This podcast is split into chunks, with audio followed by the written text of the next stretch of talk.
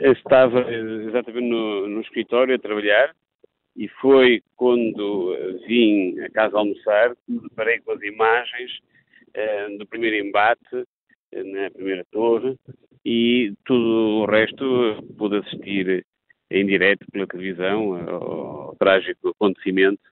um, da queda das duas torres. Tinha estado em Nova Iorque dois anos antes e tinha visitado as torres, portanto conhecia as suas estruturas, o número de elevadores, a caixa de escadas, e portanto pude, digamos, enquanto arquiteto, aperceber-me logo, quando foi o primeiro embate, uh, do, que seria o pânico de quem uh, estava a viver uh, ou a habitar, digamos, profissionalmente esses edifícios, o que é que iria acontecer logo a partir do primeiro embate. E, portanto, eu, como toda a gente, pude assistir tudo em direto nas televisões, com a consciência plena do resultado que seria, que ia ter na, na torre, uh, um acidente como aqueles. Que do olhar de um arquiteto, quando viu este embate e como já conhecia o edifício, sabia imediatamente que uh, estávamos perante um desastre e que as pessoas que lá estariam não conseguiriam sair? Em grande parte sim, porque aquilo era constituído por uma caixa central de vários elevadores, inclusivamente intercalados, uns que iam até determinado piso, outros que seguiam,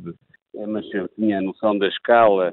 do edifício, da impossibilidade, quando ele interrompido pelo embate, iria interromper, pelo menos a meio, eh, essa circulação e, portanto, as pessoas que estavam para cima dificilmente poderiam circular. Deixa-me perguntar-lhe, eh, as Torres Gêmeas eram, como bem sabemos, um, um, dos edifícios mais icónicos da paisagem urbana de Nova Iorque. Este desastre que aconteceu 11 de setembro trouxe uh, lições uh, para, para a arquitetura? As Torres Gêmeas eram um verdadeiro ícone.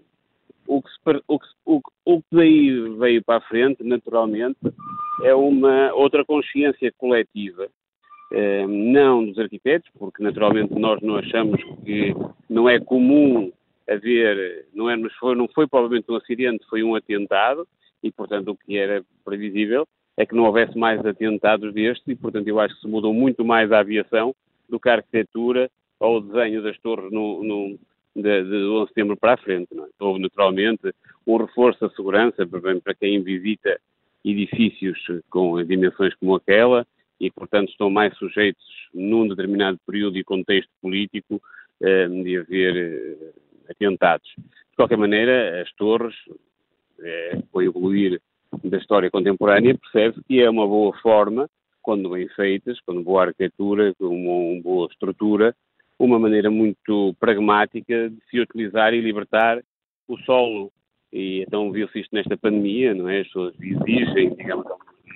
maiores espaços comuns para uma fruição pública, não haja tanta aglomeração. Isso só é possível nós libertarmos, digamos, o espaço público e a forma de o fazer é construir em altura. Também, por exemplo, devido a esta pandemia, notamos uma, uma diferença, e essa sim muito mais significativa no desenho da arquitetura, principalmente em torres, em que é muito, muito mais apetecível nós termos espaços exteriores, eh, não diria só varandas, mas ou, ou, grandes varandas, quase que com uma área muito semelhante a uma segunda sala, mas desta vez no exterior. Portanto, por exemplo, esta pandemia teve muito mais esse impacto já do que houve o acidente ou o atentado nessas torres gêmeas.